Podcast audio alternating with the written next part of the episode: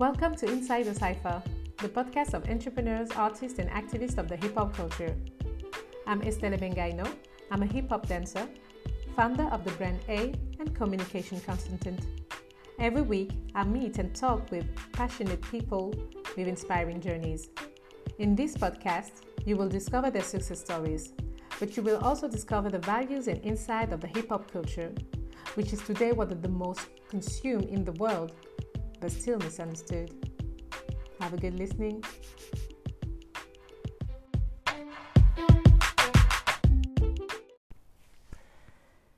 As a hip hop podcaster, I know I could not do like nothing was going on. Following the murder of George Floyd, the protests and marches around the globe, but also the actions made by Assa Traoré here in France. I just needed some time to process. As a human being, a black person, a black woman. I feel more than concerned. I knew I needed to talk about it in the podcast. Hip hop was born this way, fighting social injustices and police brutality. If you love this culture, you must feel concerned and ready to make a change. So, some of the following episodes will be special Black Lives Matter. I have interviewed people in the USA and Europe who were at the protests, and together we talk about how they feel and what actions they've implemented with the hip hop community or platform. So if you feel like sharing your story and how you decided to make a change and do actions to support this moment and to support what's going on right now around the world, please contact me on Instagram at Inside the Cypher. Thank you.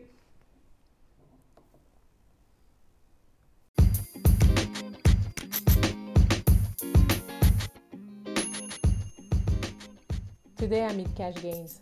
Cash is a dancer, host, filmmaker, and co founder of Yak Films. Yak Films is a major crew founded in East Oakland, California in 2008.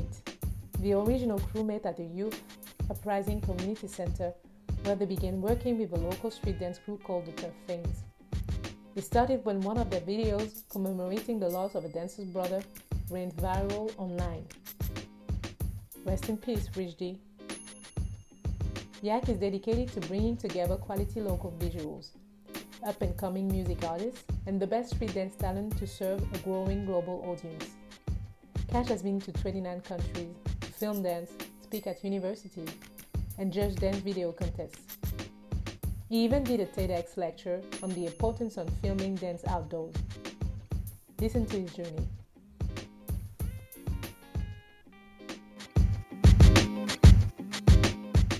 Hi Cash, how you doing? Bonjour, uh, Estelle, et tout le monde uh, who's listening, everyone within the sound of my voice. Um, thank you for having me and for um, having an interest in the, the politics and the, the culture of America, specifically of Black American. Mm-hmm. Thank you, thank you for for calling me this interview. And to start, um, my first question will be um, to know first about you and your work with Yak Films because I knew you from the the dance scene, the hip hop dance scene, and I want to know what you do. Uh, what is your your work? What you are doing with uh, Yak? Is it is Yak? We say Yak Films. Yes, Yak Films. Yeah. Yeah. Okay. Yeah, Yak was originally an acronym for two different names of a friend of mine. My name is Cash. Um, uh, bonjour, uh, je suis Cash. C'est avec K. and um, when you spell uh, Yak, it's Yoram, who's my friend, and Cash. So it's Yoram et Cash is okay. Yak in its origin. Um, for for my history, I was born in Chicago, Illinois, and um, to two Black American parents who are descendants of slavery. Um, when my father joined the military when I was very young, the the Navy specifically, we had to move to one coast, and we moved to California. In California, I started to learn a little bit about um, street dance, about um, hip hop music from my parents, and um, a little bit about like the fashion of hip hop. But mm-hmm. I was still just very much um, interested in education, in history, and in chemistry. A lot of things as I was growing up. Um, as you fast forward, um, at one moment I met, like I said, Yoram from Yak Films, who was very interested in media, in new ways of filming, in social justice. And so the two of us came together to begin to create films based around, I would say, Black American culture, but using media as it's taught in film school. Um, my profession is, excuse me, my major in school was was Mhm. geography with a minor in in excuse me, it was history with a minor in geography. So I was always interested in in the the written word of of the world and the physical places that are possible to travel to on them. So it was perfect for Yak Films. Mhm.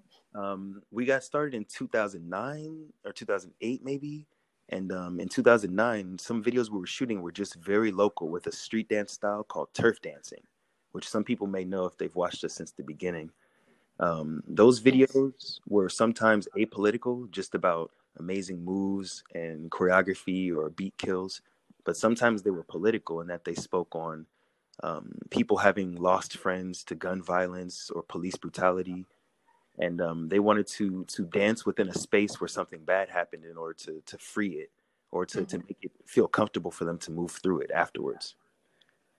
Um, also in 2010, I don't know if you know the name Oscar Grant, but um, there ended up being movies about him. Uh, Is that name? Yeah, you know Oscar Grant. So um, he was he was shot on cell phone video while he was face down and handcuffed in Oakland, California, which is where Yak Combs is from. And at the time, we we felt frustrated because we didn't want to continue making dance videos and ignore that something so horrendous had happened. There were riots and protests happening, and at that time it was 2009. Mhm. And as a Black American, I felt as though I had personally been attacked. And so the next dance video that we came out with on Yak Films, I actually danced in, I directed. We had a dancer create the beat for it, which sampled the the um, the recordings from the TV audio where they explained the um, the incident, how it happened, how the policeman is being charged and stuff. And so that was posted online on Yak Films. Uh, a lot of the comments are actually people who support the police. So people were really against it. They wanted us to stay apolitical. It's kind of like we took a knee and people didn't want us to say that. They just want us to entertain them. Okay. So that's always been a frustration of ours. Um, you might have known us because we, as we started to travel the world in 10 years, Yes. we got to go to over 30 countries, even Mhm. including to France, right? It's the reason a little bit why I speak French. Um, we got to travel to these other countries to film street dance competitions. And to me, I would say there there were events that were meant to um, celebrate Black culture worldwide, especially when it came to hip hop. Every country I traveled to, I felt like I was at home. I listened to music that I was listening to at home. I saw the dance that I saw in the clubs at home. People wearing the clothing. I felt celebrated. It was it was I'd say the best time of my life. Mhm. Um, and people worldwide loved black people because they kind of understood what it is that we had to fight against in America. I feel like we they understood a bit, and Yeah. um, they saw the resiliency, the the fighting back in the dance that we were doing, especially in b boying. I'm a b boy myself, so I was always just inspired by that. Okay, uh, I am interrupting you a little bit. It's it's uh, interesting because I didn't know that at first uh, you were um, um, you were making content about uh, police brutality and what was going on uh, in USA because I knew I knew you with the act film just because you were covering uh, Dance. breakdance events and dance events just just the, the dance and the artistic part and I didn't know that before there was already this you were already working working on this you know on the on this part and all what is going on today and uh, yeah how you how do you feel today how are you feeling about what is going on with the the the, the murder of George Floyd the, the protest uh, around the globe Well, I, today? I can start by saying I'm happy that um, I'm not happy that there's been a disease worldwide that is has caused the the loss of lives.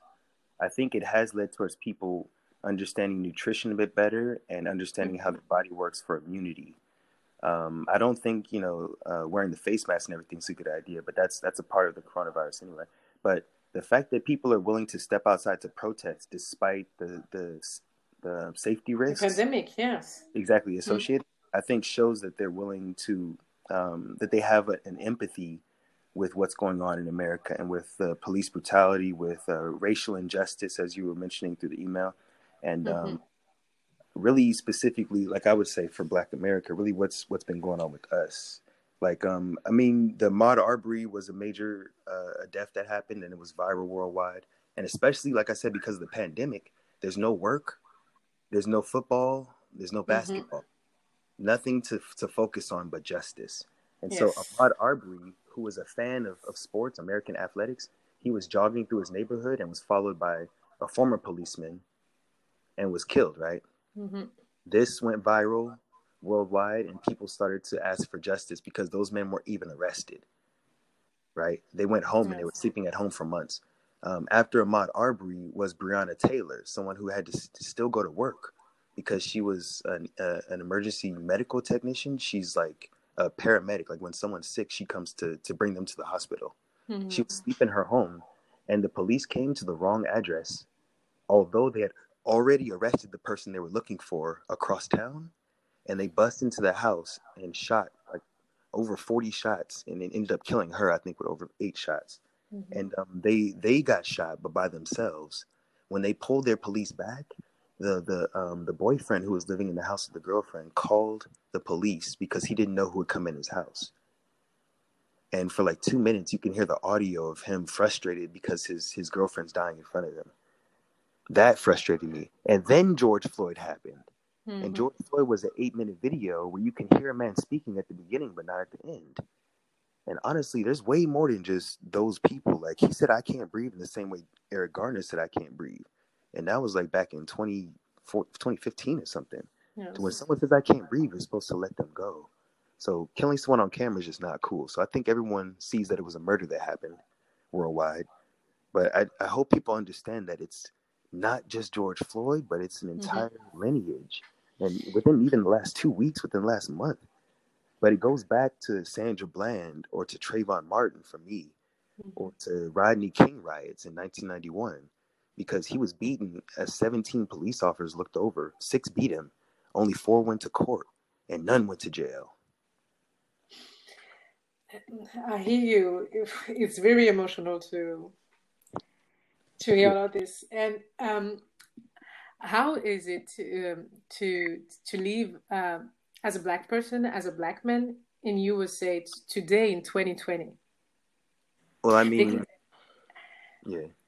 Here, because I hear with all what is happening since you you you were talking about what happened in the 1992 uh, with um sorry I, for, I forgot Rodney the King. name yeah Rodney King and now we are here in 2020 and since 1992 to 2020, nothing has changed. We are living the same traumas. And how is it to, I mean, emotionally, how do you, and also, yeah, emotionally, physically, how can you support this? You know, like support, like, um, not support, like, uh, uh, like supporting, but how do you, um, well, how do I, how do I deal with trauma? Yeah. how do you deal with trauma? Yeah. Well, that's where I would say hip hop culture comes in Mm-hmm. And I mm-hmm. think that's why it was created. It's it's a constant expression of despite the pain that we're given, how we can express ourselves in a in a in a place of peace or mm-hmm. an expressive way. Like um there are people outside right now who are protesting obviously, right? Sometimes marches showing mm-hmm. that this many people agree with something can change things, right? And I would say in a way that that is happening in America because when George Floyd died, people marched right to mm-hmm. to the um the police station and found it in flames. Then they walked to where the policeman who had killed george floyd or he's one of three honestly that killed george floyd or you could say four derek chauvin. They walked to his house and the police were all protecting it. So it's like they're, they're the justice is, is flowing through people into protests out into the streets. The problem is that some police are brutal. They're willing to hit a person with no weapon and now we're finding them way faster and uh, the FBI, with no with no basketball, with nothing else, we're finding faster. Now the FBI, I don't personally like. I'll start there, but they're going to each of these police stations and in, and uh, uh, interrogating the different police chiefs and stuff. So let me go back down the same line. Ahmaud mm-hmm. Arbery, who was jogging, right, a former policeman who killed him, the, the McMichaels. That police station since has uh, had the police chief arrested and three policemen because they were actually known for having a whole string of incidents that they'd done uh, as far as like violent stuff. And I wouldn't even say it's against black people. I saw them shoot up a white woman in a car. Another trippy video. I wouldn't even share it. So I wouldn't even necessarily say it's about melanin as much as, but there is the KKK in America, so that that should be said. But anyways, mm-hmm. the FBI has gone to Ahmaud Arbery spot, uh, to that police station. Breonna Taylor, the no knock warrants, they've passed a law that's that says you can't bust into someone's house without knocking and announcing that you're police. But they still need to arrest those policemen who killed her. And um, George Floyd, again, that police station's in flames. So, And me as a black person, like I'm here in Brooklyn, New York, like, and I would say kind of stuck out here. Like mm-hmm. they done shut down all businesses altogether. There's only grocery shops open. People are super broke who are um, living in the projects. Like you know, people got kids and stuff, yeah. and um, the government's not helping like it could. You know what I'm saying? And especially not Black Americans who honestly are owed reparations. You know what I'm saying? Who should own land and have housing, but a lot of us have rent. So what's going on on the street streets is there's unle- unlicensed protests. Forget yeah. Black Lives Matter. That's a that's a legitimate. They they speak to the police and get streets blocked off so that they can protest. I don't like that. Even talking to the cops when we're talking about police brutality doesn't seem like it makes sense to me. They're they're too close to the problem. The real mm-hmm. protests, they just come down the street while you're just sitting there watching TV or something. You hear people saying "fuck the police." When you step outside with those people, then you'll find the real protests. And I followed some of those kids to the police station near my house, and I was waiting for it to burn down. And I was waiting. For, as soon, I was like, as soon as they set it on fire, I'm shooting a dance video, but no sooner. And instead, it was honestly, it seemed like it was poor whites that had no place to be that were involved in the protest. There wasn't a lot of people like me, and it made me uncomfortable. Mm-hmm. So I mm-hmm. backed away from the whole situation. So again, I feel good because there's no more work for a lot of people in America. There's no more rush hour where you have to be in your cars in traffic. It's fresh hour now. And there's a lot more like people learning about health, people jogging for Ahmaud, people learning about police brutality and racial injustice. Yes. But if they think it's just George Floyd, I feel like they've lost a lot of the history that that just happened in the last few years. So I hope that just contextualized it a bit. Mm-hmm. Okay, I see.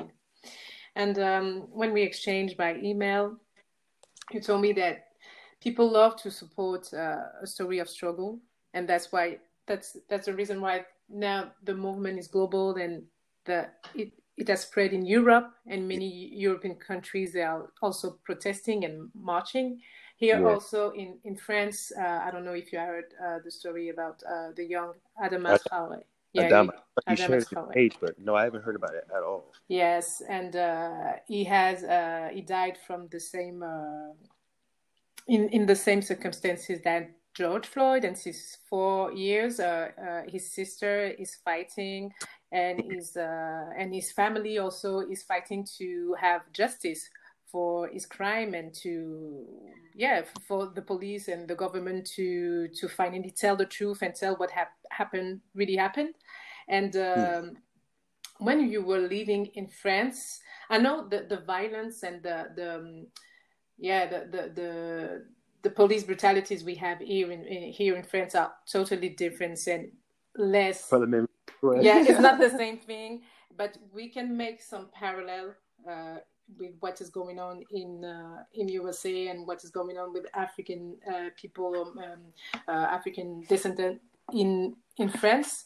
Um, when you were living here in Paris, uh, did you felt it? Did you felt that there was some insecurities also? Um, personally, I noticed how many black. When I say black, I mean of African descent, yes. and I'm glad that you specified that as well. I would say I'm African, I'm of African descent as well, but I don't really know as far as my parents don't mm-hmm. know, their parents don't know. So we're we're disconnected in a lot more ways. Like your last name is is is from your your tribe or from your origin? Yeah, yeah, yeah. My last name uh, is Ebenga. I know because I'm married, but Ebenga is from Congo. I know I'm I'm from Congo. Congo. Yeah. Yeah. See, I wish I knew that. Mm-hmm. You know, so that's a big disconnect I felt from people who called themselves black who were living in France. Mm-hmm. Is I felt like they were very lucky. I wouldn't call myself black if I knew I was from the Congo. I would say I'm Congolese French. Mm-hmm. Yeah, I wouldn't call myself a black French. Yes, you yes. Know? So it's it's a it's a big debate here in in France. Also, it's a. I know, I know uh, what you mean. Yeah, keep on. You know what I mean? Mm-hmm. Well, you know how the Caribbean is black, but it's also unique compared to the African countries, mm-hmm. right? And you know, Senegal is different than Ghana, different than uh, South Africa. Like there's 54 countries in Africa, mm-hmm. so to say African, and even in Nigeria, there's Yoruba and Igbo yes, and stuff. So mm-hmm. Say that my tribe is, is Black American, when uh, is Black for short, and and I make that distinction when I say when I speak about Black Lives Matter. I didn't necessarily imagine that that would also include a French person. Mm-hmm. You see what I'm saying? A French uh, person of African descent or a person with melanin. You see what I'm saying? I thought it literally meant a Black American. So I was very confused when I was traveling around France. I didn't really know who was a French leader, a French Black leader for people. A lot of them always spoke about Farrakhan, about Malcolm X, about Black American leaders, Martin Luther King and it started me to to come to the realization that many French peoples grew up learning about their identity through American shows and media. Yes. And I learned that from a guy I was working out with at the park in New York. He was born in Mali, raised in France, and came to America. Mm-hmm. And he said he was living in France. He saw around him that he was not French. He was not white like French people were, right? That he was different. Mm-hmm. And when he saw French Fresh Prince on TV, when he saw Martin, when he watched um, what are you saying, he said a lot of different just American shows. The yeah, stuff I grew the up watching. Cosby Show, and yeah, the French Prince and Martin, and also the Wayans brothers. We were raised, raised by the Amer- African American culture. The representation Yeah. we have we had about Black people was um, African American people. African American. Yeah. I, I never recognized myself as an African American. I always thought that black was a race of people. So that's how I differentiated myself in France. Mhm. But um, as far as like the racism there, I definitely felt racism once when I tried to go to a bar to use a restroom. But it also was that I wasn't really speaking French at the time, and I felt like they were just against anyone who wasn't French. Okay. so I did personally. But um, no, I, I, I not honestly like I saw people who were um, who were African immigrants who were selling stuff, you know, at, at touristy locations, and I could see them running from the police because of immigration rules or something. Mhm. But um, no controller ever stopped me in the train. No, no police ever surrounded me six at a time and asked to see my passport. I was never controlled like that. Maybe I look like an American person, Mm-hmm. Yeah, maybe yes. But but honestly, you know, it, it, I never felt that way. Okay. I honest and, and when I was looking at people from you said uh, les, les banlieues, right? The From banlieue, the- yeah, the suburbs, yeah. Yeah. Mhm. I, I lived when I lived in France. I lived in Sentier at first, which is not African at all. I know that all. and, yeah, and then I lived in uh, in um, near Aubervilliers, um, Okay. in Saint Ouen, just Yes. uh, just twelve outside the, the periphérique, right? Mhm. And then after that, I always was with my friends from um, from Morocco and um, and Congo in uh, in Bondy, uh, Okay. Yeah, this is where I live. I live in Bondy. I live in Bondy, yeah. Yeah. I'm always in Bondy with my friends. So this is where I, I got my education about French culture. It wasn't necessarily from proper French people, I guess. And so I always felt comfortable, at least around people who were of, you know, um, African origins.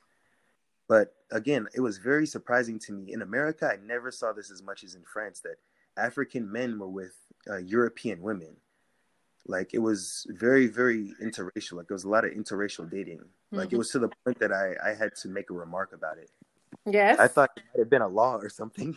Yeah, I'm into a, an interracial uh, relation, and um, Yeah. and um, Cool. what did yeah what what did Wow. you want to say? Sorry. oh no, no, I was just asking because um in, in America, like we're taught to believe that we're a melting pot country where all races are equal, where we have equal opportunity um, despite our name, our look and stuff, but it's not true. And um, some people try, uh, some people have been um, mentally uh, brainwashed, some would say whitewashed, into believing that until you have a white partner, you're not successful. And this has been a big problem in America that people uh, go through this. Not to say that everyone sees it this way. Mhm. You love who you love in this world, right? Like there are people who love, there are men who love men. Yeah, yeah, there are yeah. people who love who they love. hmm But um, when it comes to, I mean, it's it, that's a complicated whole other conversation. I, I just, I'm just saying I noticed it in France. Yes. I noticed it in France compared to America as a Black American. And I've noticed it also when I went to USA. And I went to, I, I saw it also when I went to New York and to Washington. And, and also, I have a lot of the time this discussion with, uh, I have family also in, in Washington. And I have this discussion also when I, when I went to, I, I went to USA with my husband, who is white. Ah. So, but that's another subject. We will do a, a, a subject about it. hey.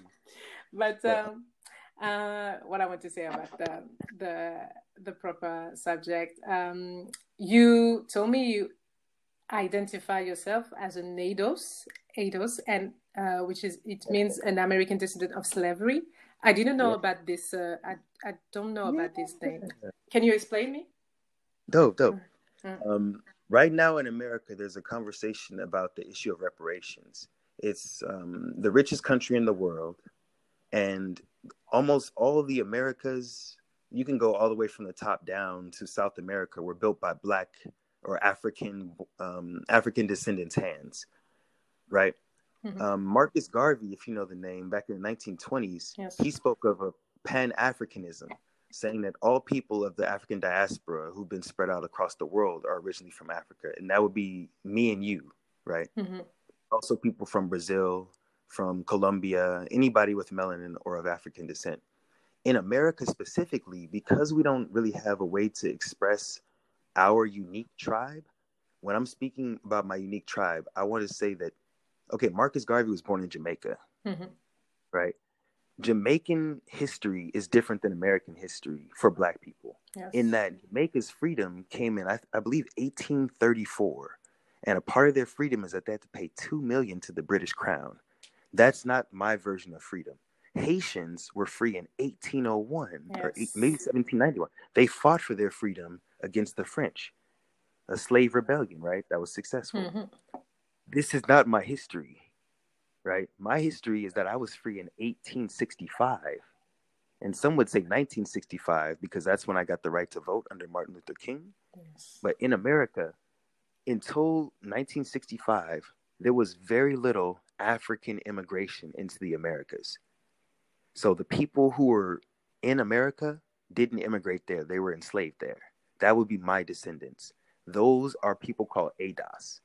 They're not from Trinidad, they're not from um, Guyana, they're not from Brazil. They're specifically American descendants of slavery. Okay. Okay, I get it. Yeah. I understand. The importance of yeah, the importance of the distinction is not to to um to um, to divide us, to divide and conquer, but in, instead to to help the American Black understand the uniqueness of their tribe and what it has contributed to the worldwide. Uh, I, I, suppose Black is the word experience yes. or identity. You see what I'm saying? Mm-hmm. So when it comes to Fresh Prince, he's born in Philadelphia. You know what I mean? Who? When it comes uh, Fresh Prince. Yeah. Prince, yes, yes. Yeah, yeah, yeah. Will Smith, yeah. Okay. But people like Idris Elba are not ADOS. Mm-hmm. Like, if you've seen the movie Get Out, the actor in that, his name is Daniel Kaluuya. He is not ADOS. Yeah, Cynthia English. Erivo, yeah. he's English. Cynthia Erivo is not ADOS. We only make that distinction because when we talk about slave rebellions that happened in America, there are movies being made about them. And right now, people who look black are being given the role, which any actor can play any role. But Americans have American actors, and it seems as though white people are trying to step over us to tell our stories incorrectly using people who are not connected to that lineage. Like they would hire me to tell a story about a French revolutionary who was black, uh, Alexander Dumas. Mm. That's a hmm. black French revolutionary, yes, yes, right? Yes, yeah, yeah.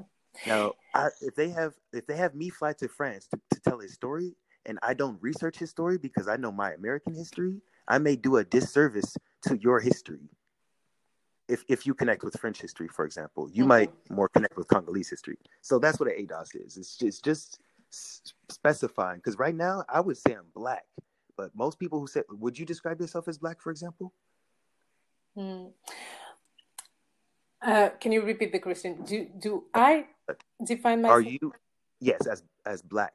Yeah, because I'm I, a black woman, but uh, yeah, not a Congolese woman. I'm Congolese. Or I'm Congolese. When I say when if I go to imagine when I go to USA, people will ask me, "You are what?" I'm French. On it means on paper I'm French. I got Congolese origins. You yeah, know? I respect my origins, but mm-hmm. I don't know my origins, so all I can say is black. Mm-hmm. So I'm stuck there. Mm-hmm. But if you know that your origin is Congolese and your culture is French, I feel like you have um, you have something I don't which you have pride that you can have pride in mm-hmm. and you can speak into existence every time you say congolese it's respect for your people and that you've survived it mm-hmm. because i don't know i'm from congo i cannot i cannot speak to that mm-hmm. but i know that i survived slavery and specifically american slavery mm-hmm. and so that's why the ados term has come up when you mentioned hip hop, it wasn't made by black people, black looking people. It was made by ADOS people. Yes. Does that yeah, make sense? True. Yes, yeah. It was, but it. with the help of Jamaicans, Mhm, it was Yeah. Kool Herc who brought the two turntables, mhm. right? But it was also Grandmaster Flash who used the turntable as an instrument, and it was also Afrika Bambaataa who took a trip to Africa to learn about his origins and about the Zulu nation, about Shaka who fought you know, the Europeans. Yes. So I respect Africa. I love Julius Malema. I would die for him in South Africa. But I have my my struggles in America and in South Africa. Their struggle is about their Yeah. land. Mhm. The land belongs to them there. And in America, my struggle is not so much about the land, but about the money that is owed at the end of slavery. We were not paid, and we were owed so so much money. Mm. So we call ourselves ADOS, so we all can find each other online and have this conversation. Okay, thank you. I, I didn't know about this term. You know, I didn't know about the term the term ADOS to really define African American with uh, uh, descendant of slavery. I didn't know about it, and thank you for for bringing this to me. So I will do my research, and Important question. it's important. question. And um, with uh, Yak Films, uh, as you were content creator, um, how did you use your knowledge and uh, your um, yeah your company to Ah ouais. sorry Yeah, yeah, I get your yeah, question. yeah, to yeah to Um, cover what is going on as a content creator. How you, how do you did you take actions you know to support the movement? I, would. Yeah, I'm happy. I already mentioned right. Mhm. First, I'll speak about the past, Yes. and then I'll speak about present, and in the future. Mhm. For for the past, again, I'm Black American, so to me, every time there's a tragedy, it's spoken amongst all of our people, and we think about these tragedies and how we can change them and stuff. Like it is Black people who are the reason that police have tasers now because we don't want them always to shoot first, you know. And Oakland is where the Black Panther Party is from. So we already had in mind the Black Panther Party for Self Defense was created after Martin Luther King was killed Mhm. because the police would beat people with no accountability. It's the exact same problem as today. Yes. So with Yak Films, at first I didn't even realize I was an activist for change. All I wanted to do was to create amazing videos of people who inspired me from my own community, right? These were just so happened to be Black Americans because I'm Black and I'm raised around my own people. I was not raised around white people, I tell you the truth. But there were white people who worked over me at community centers, at um, at recreation centers, Mhm. places like this. And this is where I met Yoram, who I started Yak Films with at a community center. But to me, it was all about dance. It was all about the Black American experience. And so um, I was speaking in Sweden about Yak videos in I think 2014. And a lady in the audience, she asked to us, why do you always work with Black people? And me, I didn't realize it, but I started to ask the question to myself. And a lot of Yak Films work is about creating an alternative to mainstream media that wants to see Black bodies and Black faces as criminal, Mm. as negligent, as um, as um, dangerous, not as creative or poetic. I believe that the work I've done for the last 10 years showcases people who we would only see on TV because they stole something for food, but we see them as creative, amazing beings. We see their true spirit. Mm, yes. Now, um, that's the past, and I, I, I was I obviously mentioned the rest in peace videos, the videos meant to to um to clean a block, to capture history of a location, to tell the story of Black people from their perspective, which the media would never want to tell the story eh, through a dance video. Um, I also got to go to Tulsa, Oklahoma, in 1921, back when um, white people in America said that Black people had to live separate, and we said okay. We lived in a city called Redwood, excuse me, Greenwood, just out of Tulsa, outside of a city called Tulsa, Oklahoma. Okay. One day, um, a black man who was working, a black American man, so an ADOS man, right? When I say black, I, I mean ADOS. An ADOS man who was working at a um, at a, a, a business, a company. He was taking an elevator, and a white woman, a white American woman, said that she that she was touched by him. And um, when white men all get together, they all try to come to arrest someone and to kill him. So they tried to find the man in the town, but because they knew that the black community was successful, there were black places to get your haircut, Mhm. black places to go to watch movies, black hospitals with black nurses, 1,000 businesses. And in three days, white people who were living in the surrounding areas destroyed all of them and killed many black people and arrested many, although they had committed no crime. The crime was to be black. Hmm. So I went to this place just recently for a dance competition, and it's for hip hop dance, it's for black people. But the organizer, one was white American and one was from Africa, right? And to him, the most, excuse me, from uh, Uganda specifically yes. or Rwanda, mm-hmm. his most important um, message to take away from the entire event was Christianity. What? Right. And to me, exactly. And to me, this was not the most important part of why hip hop is important for the world. Not as much as teaching resistance, justice, knowledge of self, um, confidence, uh, physicality, uh, fitness, uh, musicality, um, unity, a lot of things that are taught through hip hop. Mm-hmm. Those things I think are more important than specifically um, working for a specific religion. So while I was out there, I took the time to film the event, which I was asked to, but I also worked with a Black American dancer. I took him to that spot of Tulsa, Oklahoma, to shoot a krump video. Mm-hmm. And for me, krump is is a is a um, a dance of liberation, a storytelling of uh, resiliency. It, it, tells the story of Black people in America. I feel like, yes, uh, uh, honestly, like a neo capoeira. I feel like they're secretly training to fight for when the resistance really comes. They're throwing, you know, punches, arm swings, mm-hmm. jabs, yes. like capoeira people used to. but um, so I shot a dance video. So that was released, I think, last year just to try to connect people to American history more and more because I feel like they know about our rhythm, but they don't know our blues. So mm-hmm. that was back then.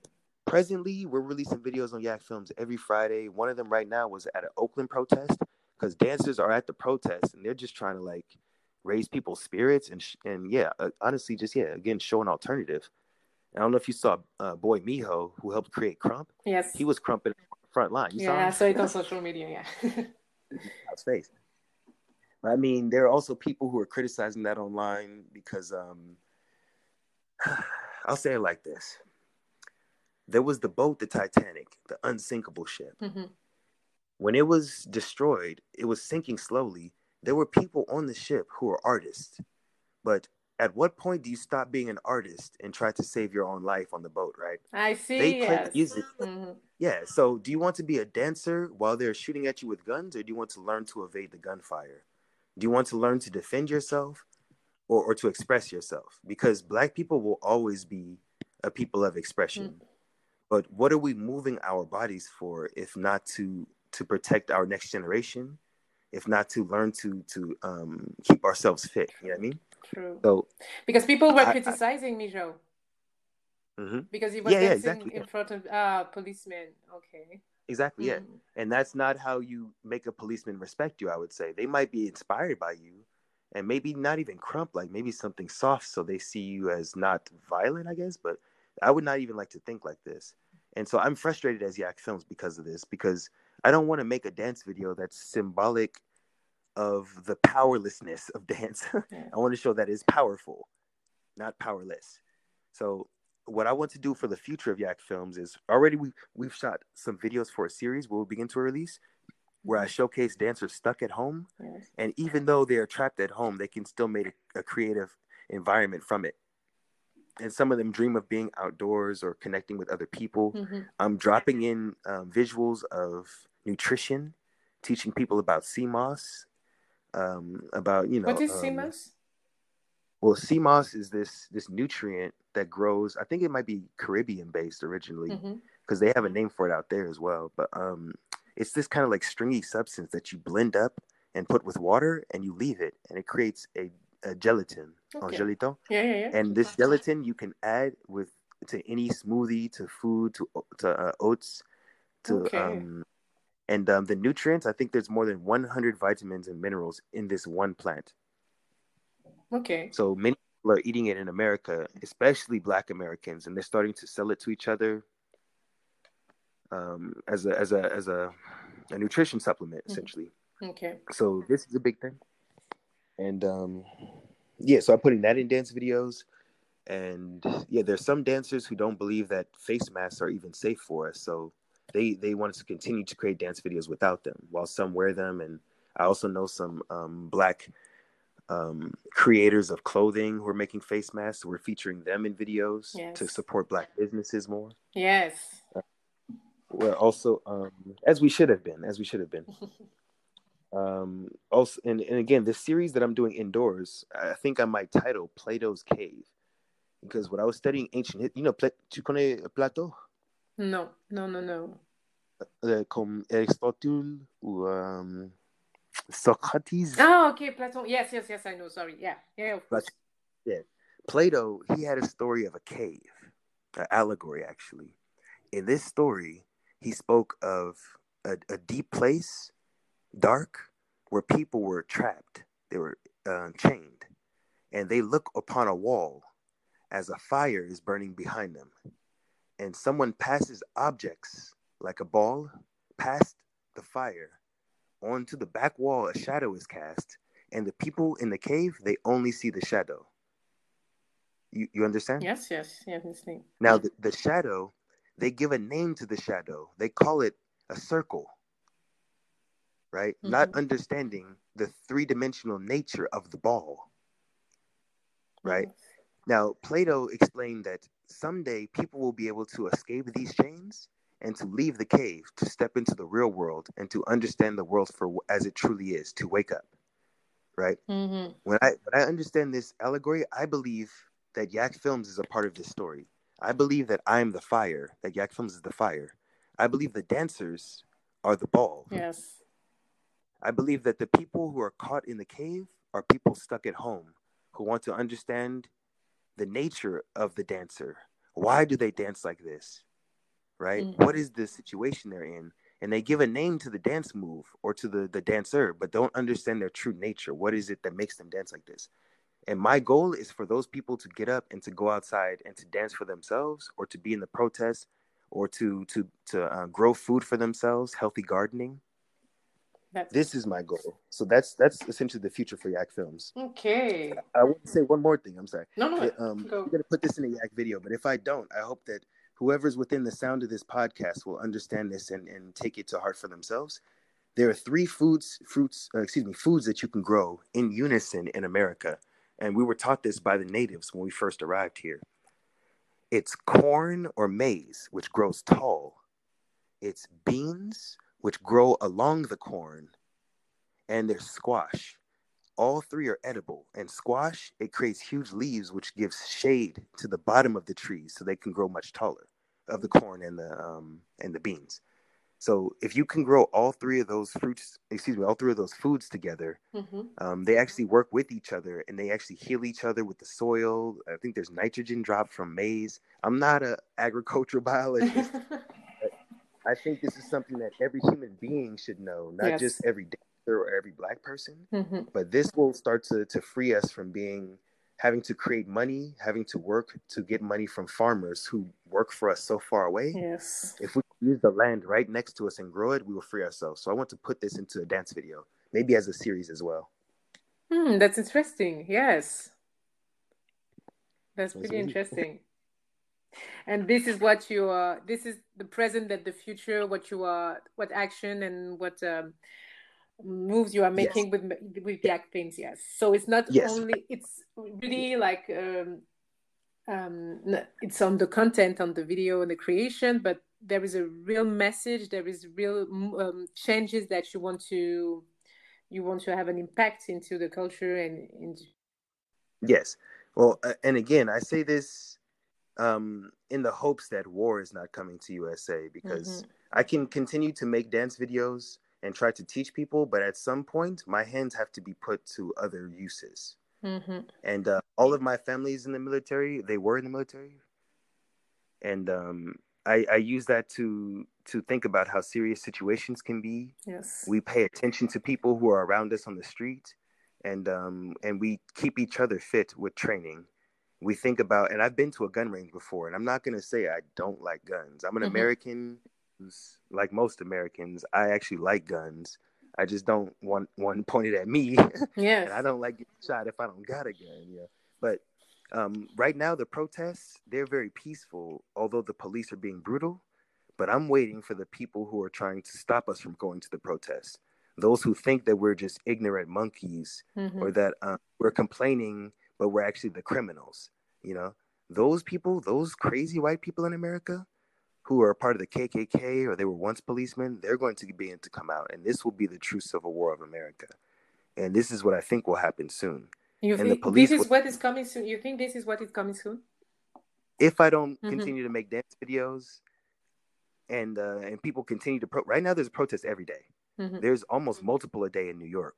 And yes. you can go to this one or to that one. There's so many people out. The police don't know where to go. And again, the McMichaels were not even policemen no more, but they still felt the power that they had to want to stop people. You know, to want to be like, this man can't run through my neighborhood.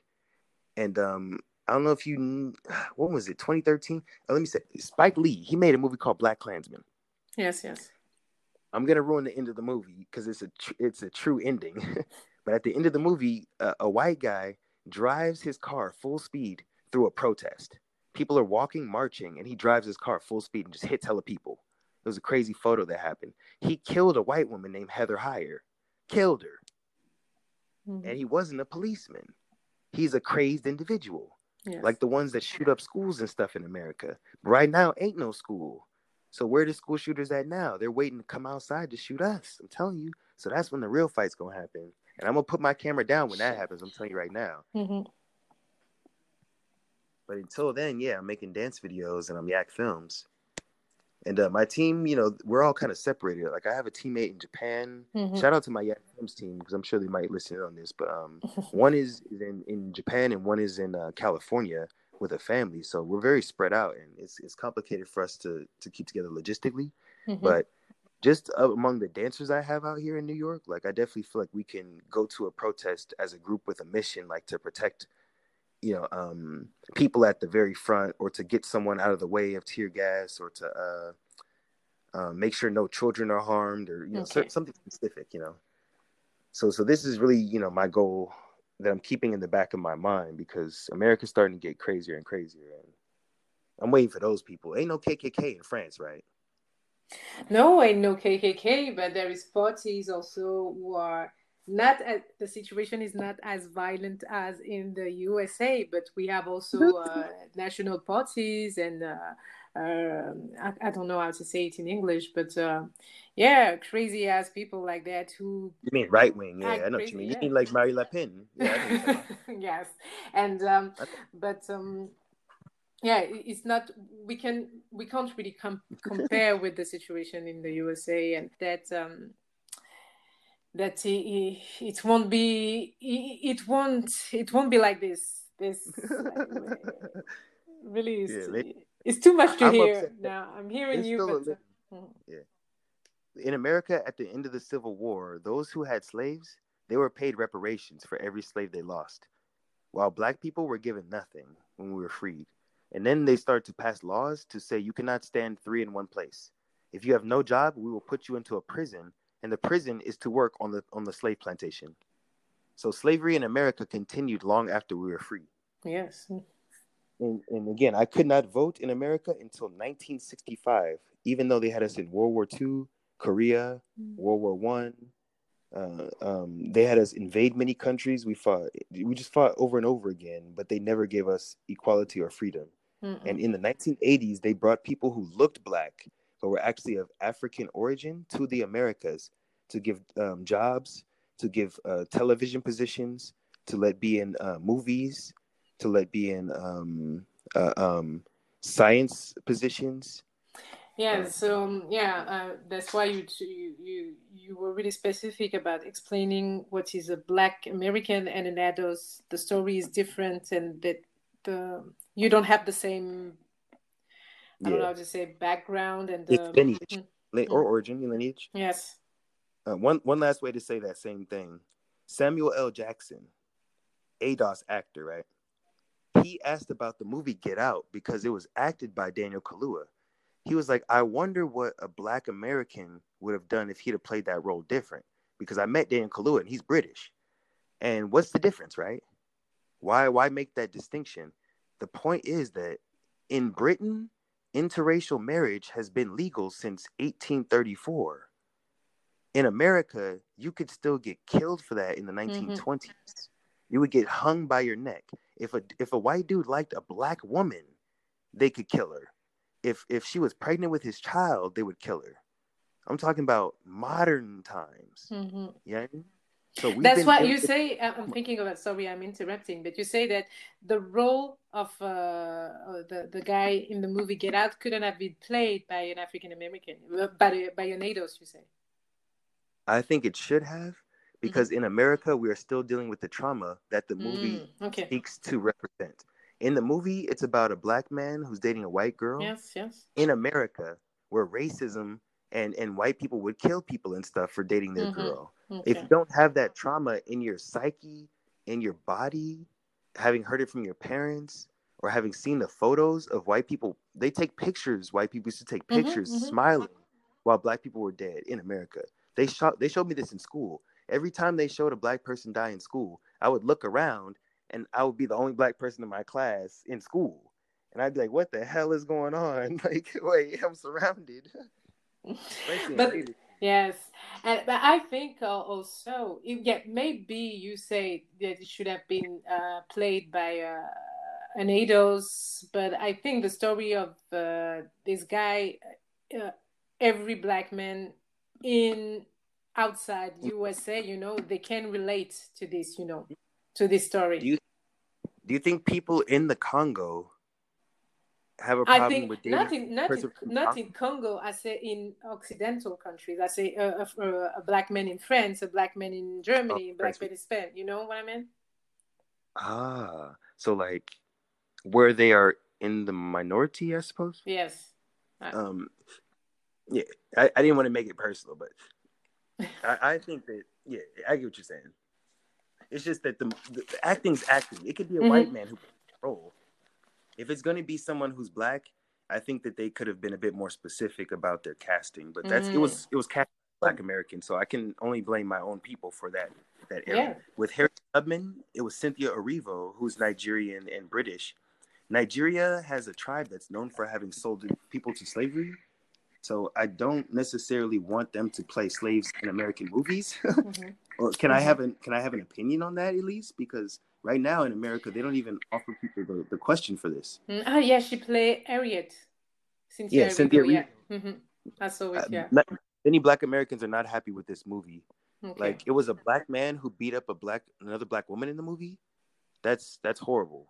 Beat her to death. Janelle Monáe exactly was beaten mm-hmm. by yeah, a black man. It. Yeah, yeah, yeah. Mm-mm. Cool. And the black man almost killed Harriet Tubman. That's not cool. And a white man saved her. Nah, man. That that movie is from beginning to end problematic from a black American perspective, and we don't support it. But because she's British, I think to her it was just a job. It's mm-hmm. just a mm. character she plays. She doesn't see it as my grandma. Mm-hmm. You know what I mean? So I felt disrespected with that movie. And then when you look her up and you see it's because she's not from America, she's not ADOS, we have to start asking, well, who are you and where are you from? And I don't know if that, that's going to happen within the dance world because dance culture is for every human being and it has been since the beginning of time. Yes. But if people like hip hop music, if they like hip hop dance, they should be asking black Americans what's happening cuz I'm going to dance battles with with someone's killing on my mind and mm-hmm. no one mm-hmm. asked me. They just asked me if I like the dance the combo they came up with. And many and black Americans are dealing with some very very serious things trauma-wise. Not just losing Tyrone Proctor. Shout out to Tyrone Proctor. Yes. Not just Campbell not just losing Don Campbell the creator yes. of Lock. Yes. You know, on top of that, we still got to see ourselves get choked out, or we still got to see police shooting people in the back, Walter Scott, or we got to see um, people who ain't even police killing a black person, but they don't go to jail, Trayvon Martin. You know, so we're we're frustrated in America, and we've been taught to be violent and to like guns and stuff, so they got us fucked up, and it's to the point that we're we're frustrated, and it's and and again, Black Lives Matter like I, I think this before we finish, I, I want to make mm-hmm. sure I, I chime in on this. No Black Lives Matter is not a black person, as in Black American organization, no more. It was started by Alicia Garza and Opal, who's Opal, who's Nigerian. I have to make that distinction. And she was saying when what the phrase means is when you kill a black person, and uh, it might mean worldwide, but I thought it meant in America because that's what I saw. When a black American is killed, don't nobody go to jail. They leave a body laying in the street. Mm-hmm. And I'm like, my life matters, bro. At least my body matters. Yes. You got to bring me out the street. So when they started this organization, I completely understood it. It's a continuation of the civil rights movement. Like Rodney King should have been in a Black Lives Matter issue. Mhm. He was beaten by police, you know what I mean? But that was before they even existed. Mhm. So we've been around with it. It's been a problem. But now that it has become so convoluted, now it's Black trans lives matter, and now it's, um, uh, um, it's just it, it's there's there's white people at the lead. They're literally leading the chants, telling us what to say out loud. They're literally telling us which streets to walk down as we protest, and the cops just stand there and smile as we say, "Stop killing us." It's just not my swag. Like I'm not into doing that. It's a parade, and I don't want to do a parade. We got to find other ways to affect change in America, and it's you know Yeah, I agree. I, I see. I see your point. Yeah. Oh my God.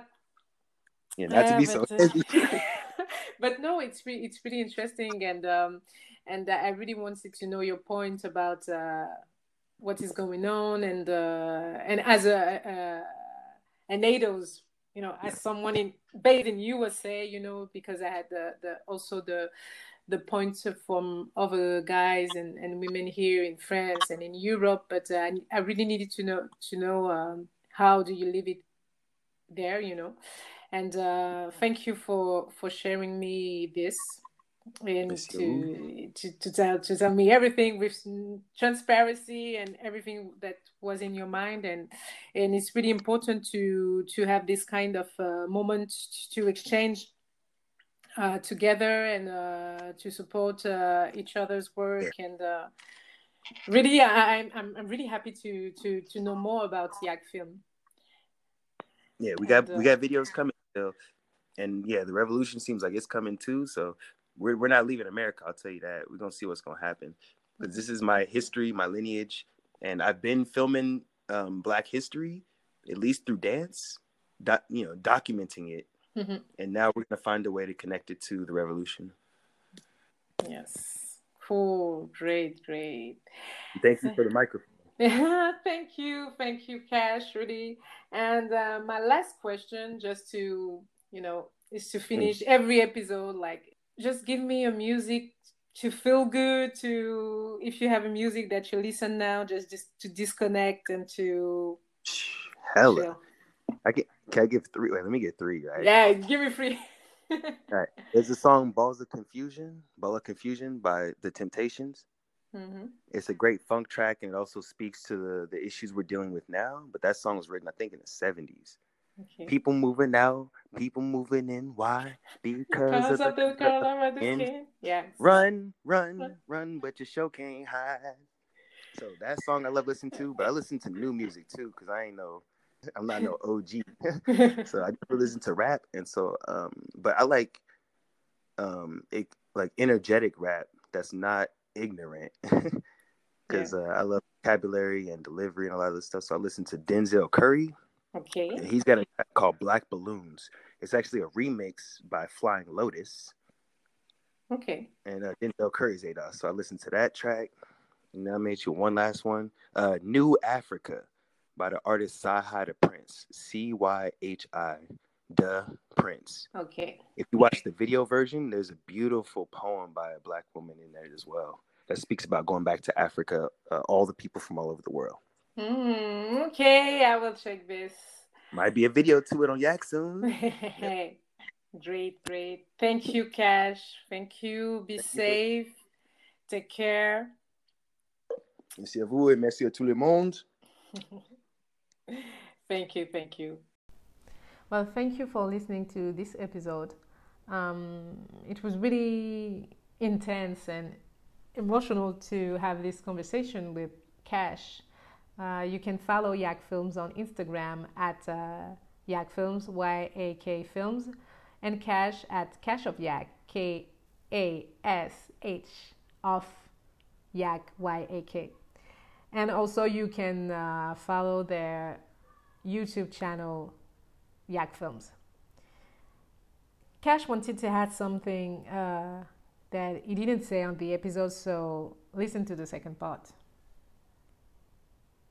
I, I am a little bit uh, frustrated. There was one thing I forgot to say during the podcast. It was just about solutions. Maybe if there could mm-hmm. be some space for that for the future, because um, what you're doing right now is one of my examples of of solutions for the future. I think people need to speak to Black Americans who, if they call themselves ADOS or not, I think they understand the situation in a way that's that's quite nuanced. So, um, like, or or for events when they are hiring judges, I think they should go back to working with Black American judges more. That's how the hip hop dance community can always have context, because we will bring the stories with us. You know. Mm-hmm. Yeah, I get your point. Yeah, although I have support for the OGs of France, like Nyako and um, you know Mamson and and uh, Babson, there's OGs out there. I have much respect for them, but I think they might be disconnected from what is happening amongst the American experience, as we are from them. Mm-hmm. We don't know what's going on with. I don't know Adama. Like these are things I should learn. Yes. If to understand the experience worldwide, the Pan African experience. so yeah, we'll have to speak again some other time. Thank you, thank you, and uh, take care. Good.